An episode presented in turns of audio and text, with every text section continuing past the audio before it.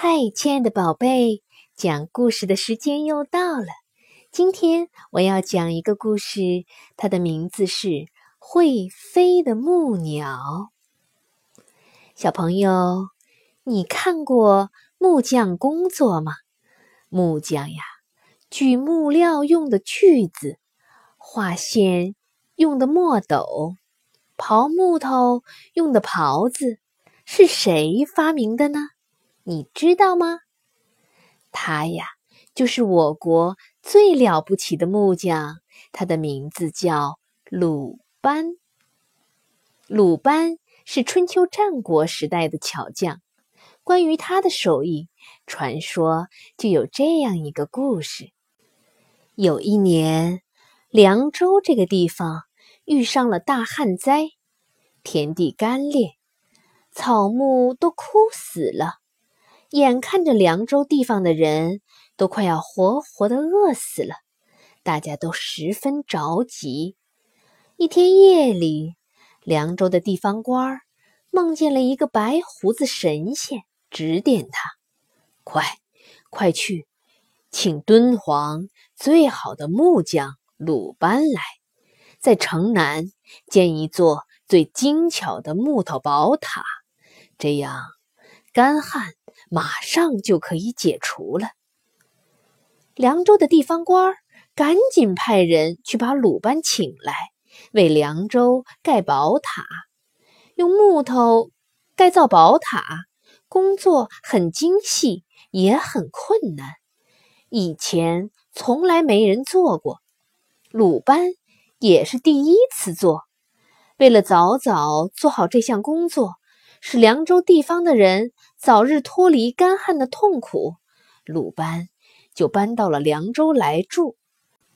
鲁班身在凉州，心里却时时想念着在敦煌的父母、妻子。对了，为什么不动手做一只会飞的木鸟，每天晚上骑回家去呢？他这样一想。第二天，他就悄悄地动手做了木鸟。他细心的雕，用心的刻，花了几个晚上的功夫，一只鲜活的大老鹰终于完成了。它呀，有一身黑亮的羽毛，尖尖的嘴巴，一对半张的翅膀，好像就要扑过来似的，好不吓人。这只木头大老鹰的身体里面。装了许多大大小小的齿轮，头上还有两片小木片儿。鲁班跨上木鸟，用力转动木片，木片带动齿轮，大老鹰的尾巴就慢慢的翘了起来，翅膀也啪啪啪的拍打着空气，慢慢的就腾空飞起来了。大老鹰在天空画出一道美丽的弧线，一个急转弯就朝鲁班的家乡飞去。没有多久，就降落在鲁班家的院子里了。每天晚上，鲁班都悄悄地骑着大木鸟飞回家，去探望他的父亲、母亲和妻子。天快亮的时候，又急急地飞回凉州去建宝塔。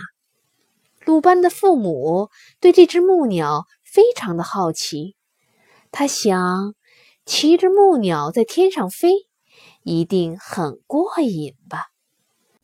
一天夜里，鲁班的父亲趁着家人都睡熟时，悄悄跨上大老鹰的背。想要尝尝在天上飞的滋味，他转动大老鹰头上的木片，老鹰立刻背着它，啪啪啪，张翅飞上了天空。木鸟飞得又快又高，只听到风声在耳边呼呼地吹过。鲁班的父亲又兴奋又害怕，他紧紧抓住木鸟的背，抬头一看。黑沉沉的天空，布满了一颗颗闪亮的星星，好像一伸手就可以摘到似的。再低头望一望，零星的灯火点缀着一片漆黑的大地，可是却离得好远好远。鲁班的父亲越看越害怕，他想回去，可是他不会操纵方向，木鸟只顾往前飞，怎么也控制不住，飞呀飞呀，木鸟就飞到了凉州上空。天渐渐亮了，凉州地方的人都醒来。他们看到天上的木鸟，背上还骑着一个人，吓得大叫：“啊，怪物！大家快来看，天上有大怪物啊！”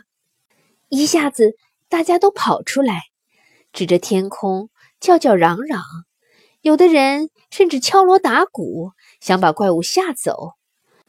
鲁班的父亲慌张极了。拼命拍打木鸟的头，木鸟就是不肯飞回去。突然，咻的一声，一支利箭从地面上飞来，射中了鲁班的父亲。哎呀！鲁班的父亲从天上摔了下来，摔得头破血流，只勉强保住一条老命。鲁班知道这件事情以后，非常的生气。他说。凉州地方的人害父亲摔成了重伤，真是可恶！我不再替他们盖宝塔了。宝塔没有盖好，凉州地方的旱灾一直继续着，有人饿死，有人渴死，到处一片凄惨的景象。我们再去请鲁班来吧，不然大家都要没命了。是啊，只有他才能建造最好的木头宝塔。唉，我们错了，快去向他道歉吧。凉州人后悔极了，于是准备了一份厚礼，来到了鲁班家，向他道歉，表示以后再也不会随便的伤害人了。第二天，他又来到了凉州，继续造宝塔的工作。那时候。木匠的工具只有刀、尺和斧头，造宝塔需要很多的木料。鲁班带着斧头上山砍木头，一连砍了几天，累了个半死，木料还是不够用。有一天，他一不小心，手就被野草割破了。鲁班摘下了一片野草的叶子，仔细一看。原来叶子两边都长着锋利的锯齿，他的手就是被这些小锯齿割破的。他又发现蝗虫的门牙上也有许多的小锯齿，可以很快的咬断草根。哎呀，用锯齿来锯木头，一定又快又省力。鲁班从这里得到了启示，于是。他发明了锯子，木头必须锯得很直，宝塔盖好才不会倒塌。所以锯木头以前，得先在一面画直线再锯。但是用笔画直线既麻烦又不准确，于是鲁班又发明了一种画线用的墨斗。他呀，在一个椭圆形的。木斗里放了墨，上面拉一条沾满墨的绳，把绳拉直，用力一弹，木头就留下了一条又黑又直的线了。用这种墨斗来画线，真是又快又直。锯好的木头表面凹凸不平，必须用斧头把它削平。这又是一件不容易做好的工作，常常不是削得太深，就是削得太浅。鲁班又不断的动脑筋，终于发明了刨木头用的刨子。用刨子刨木片儿，又平又光滑，而且很省力，真是木匠的好帮手啊！有了这几样新工具。该木头宝塔的工作就顺利展开了。鲁班盖宝塔完全不用一根钉子，而是用一凹一凸的桑头，用木头彼此衔接，非常牢固。这又是鲁班的一项了不起的设计呢。不久啊，一座金碧辉煌的木造宝塔终于盖好了。凉州人烧香膜拜过后，天空突然布满乌云，一会儿就哗啦啦的下起大雨。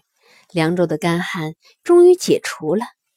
正是因为鲁班的手艺这么精巧，后来的木匠就把鲁班奉为祖师爷。